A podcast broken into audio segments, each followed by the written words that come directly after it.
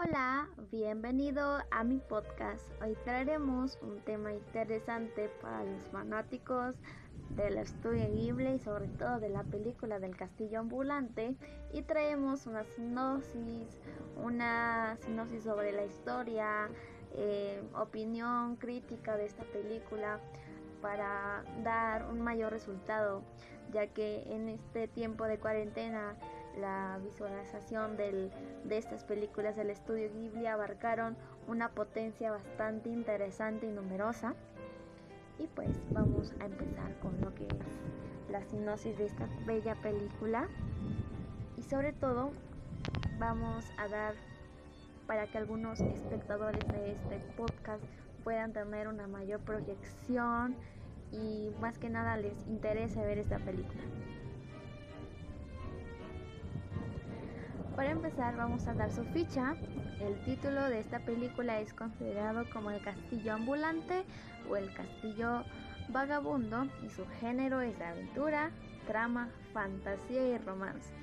Su duración es de 119 minutos y como siempre su director es Hayao Miyazaki del estudio Ghibli en su emisión del 2004. Hablaremos sobre la sinopsis de este gran interesante película, El Castillo Ambulante Vagabundo, cuenta de la historia de Sophie,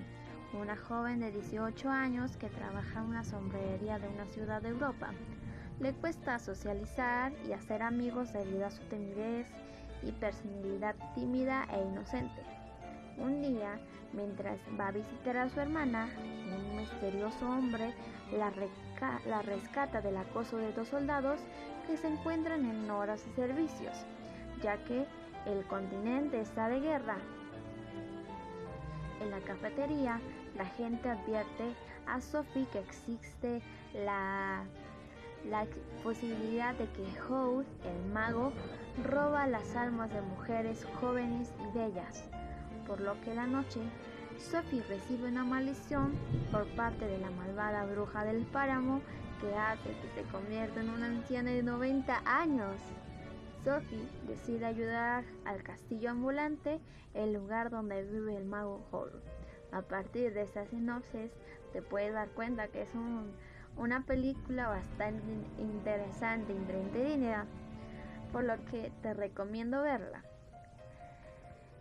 Vamos a empezar con la historia de esta película. En su viaje, en busca de una forma de deshacer el hechizo que la bruja del páramo había lanzado sobre ella, Sophie, que la convirtió en una anciana de 90 años, se adentra en una serie de aventuras que nos hará ver una serie de valores, sobre todo, y temas que para cada persona puede interpretar de una manera u otra. Una de las cosas que a mí me ha gustado del castillo ambulante es la forma de representar los temas como la magia, la guerra, a lo largo de la trama, a partir de valores que Miyazaki expresa en esta película. Prácticamente en toda la película gira en torno al personaje de Howe, que es un mago y defensor de la paz, ya que el país de Europa se encontraba en guerra. Y durante esta trama me cautivaron bastantes escenas como la fantasía de la magia tanto en personajes como los escenarios, ambientes en los que se mueven y relacionan los personajes, empezando por el protagonismo, donde vive el protagonista, que es el castillo de Howe. La verdad es bastante eh, asombroso como el personaje Miyazaki pudo tener una gran escenografía de este castillo y dándolos a entender bastante crítico ese motivo de, bueno, de todo este lado mágico de la película frente al tema de la guerra, es como que continúa la lucha entre el bien y el mal que se puede encontrar en otras películas o series, pero en este caso lo hace forma lo hace ver de una forma especial que lo hacen ver en otras películas, ya que nos inculcan valores y sobre todo la, la imaginación y creatividad que hacen que nos centremos parte de la película. Además de la guerra y la fantasía, en la película se pueden ver como temas de romance entre Sophie y Howe que se va desarrollando poco a poco de una forma hermosa y especial, ya que a pesar de que no tenga la apariencia de una joven este, joven con belleza se le puede admirar a Howe como ella bueno, como él se enamora de ella por su personalidad y por los valores inocencia que tiene ella. Pero sin embargo, no todo habla de, la, del romance, sino la sencillez que tiene este, la historia para expresarse de manera emotiva por esta parte de la película. También podemos ver la relación de amistad entre Howl y Calcifer, que es un Calcifer es un demonio que ha sido a través de una maldición, o más bien el demonio es el corazón de Howl. Eh, este es un este, una llama que destaca bastante.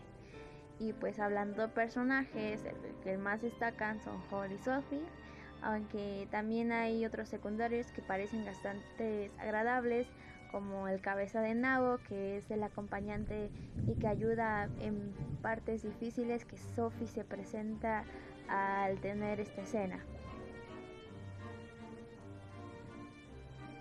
Y pues más que nada, pues te recomiendo ver esta película con la reseña o la sinopsis que tuve de esta película para que te recomiendo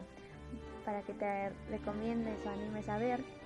Y pues en conclusión, El Castillo Ambulante es una película llena de magia y fantasía que te llevará al mundo completamente nuevo para descubrir una serie de personajes de lo más extrañables pero que cuentan una historia encantadora. Para mí en lo personal es una de las películas de animación que me gustan y se las recomiendo ver a todo el mundo. Si has llegado hasta aquí, te doy muchas gracias por ver mi podcast, por escucharlo y por animarte a ver esta película si es que es así.